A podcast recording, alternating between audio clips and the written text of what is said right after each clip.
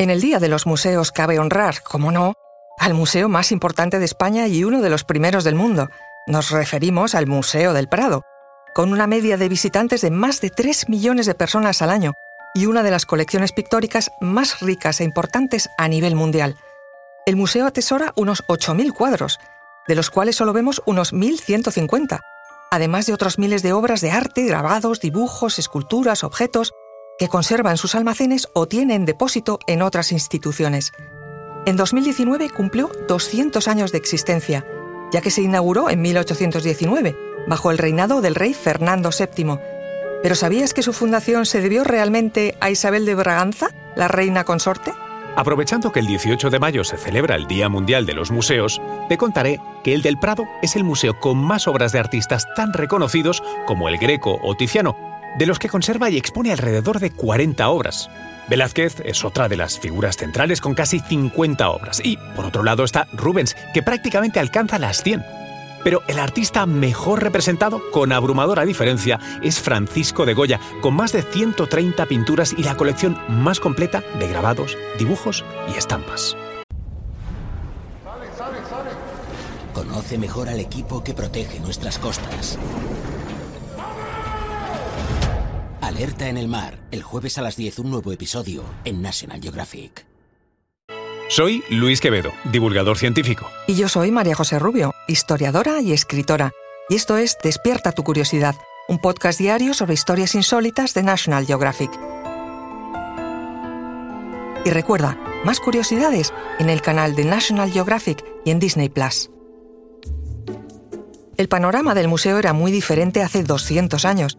Aquel 19 de noviembre de 1819, cuando el proyecto del rey Fernando VII en realidad impulsado por su esposa María Isabel de Braganza, por fin veía la luz, lo hacía con tan solo 311 pinturas a disposición del público. El origen de la colección eran los cuadros atesorados a lo largo de la historia por los reyes de España. Entre ellas ya figuraban algunas de las pinturas más importantes de la colección y que continúan disponibles actualmente, como las Meninas de Velázquez o la familia del pajarito de Murillo. Por aquel entonces, los almacenes guardaban 1.500 obras más, Todas ellas encontraban su origen en las colecciones reales y respondían al gusto de cada uno de los reyes que habían pasado por el trono español. Vayamos a la iniciativa de Isabel de Braganza, reina consorte de España y gran amante de las artes a quien el museo reconoce desde entonces el mérito de su fundación.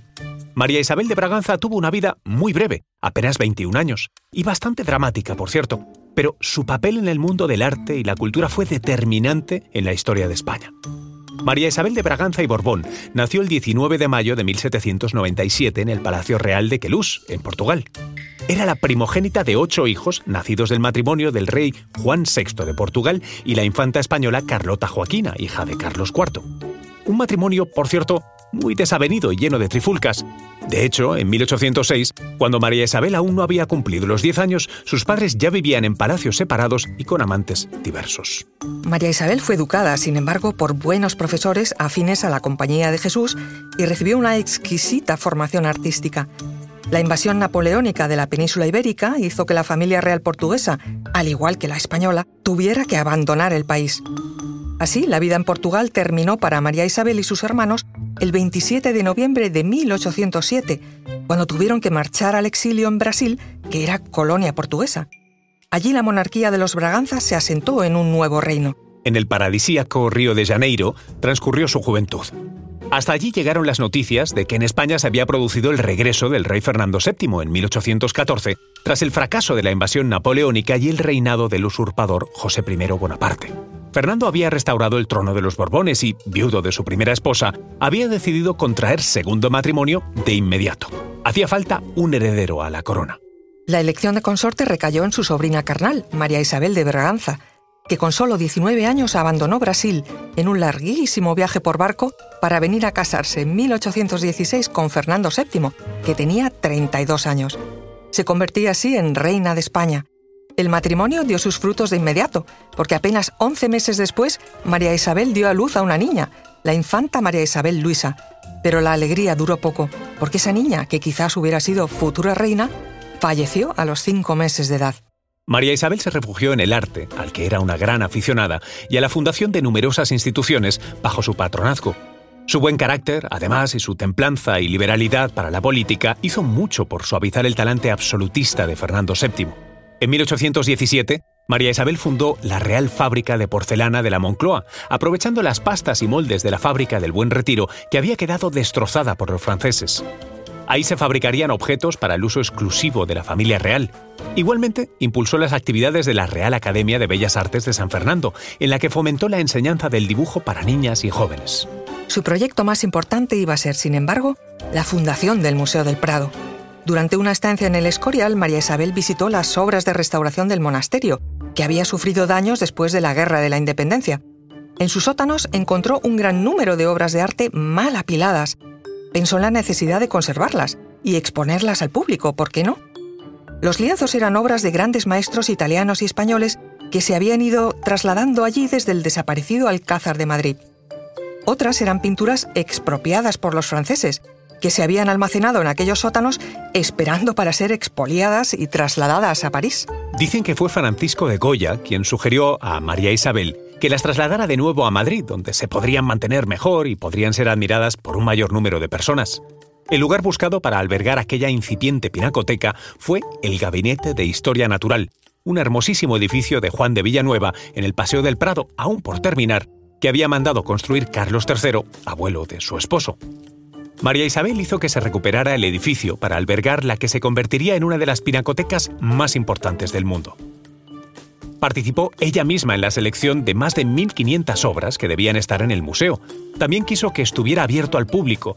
Iban a hacer así el Museo del Prado, gracias a la inquietud artística de la reina.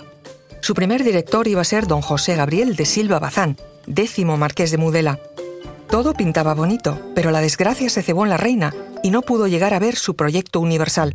Al poco tiempo de morir su primera hija, María Isabel estaba embarazada por segunda vez. Tenía que dar a luz en la época navideña de 1818. El 26 de diciembre, embarazada ya de nueve meses, empezó a encontrarse mal, con fuertes dolores de cabeza. Estando reunida con sus camaristas, sufrió una hemiplegia que le causó repentinamente la muerte.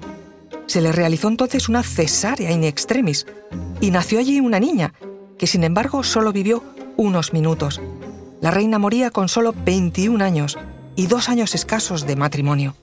En ese corto espacio de tiempo no solo logró el cariño del pueblo, al que demostró su buen nacer, sino que dejaba ese gran legado museístico. El Real Museo de Pintura, así se llamó el Prado entonces, se inauguró el 19 de noviembre de 1819, un año después de la muerte de su fundadora. El pintor Bernardo López Piquer inmortalizó a María Isabel en un bellísimo cuadro en el que aparece señalando con una mano el edificio del que sería el Museo del Prado y con la otra se apoya sobre los planos del mismo.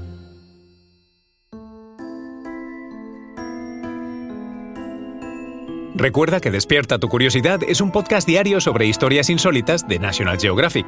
Disfruta de más curiosidades en el canal de National Geographic y en Disney Plus. No olvides suscribirte al podcast y darle like si has disfrutado con nuestras historias.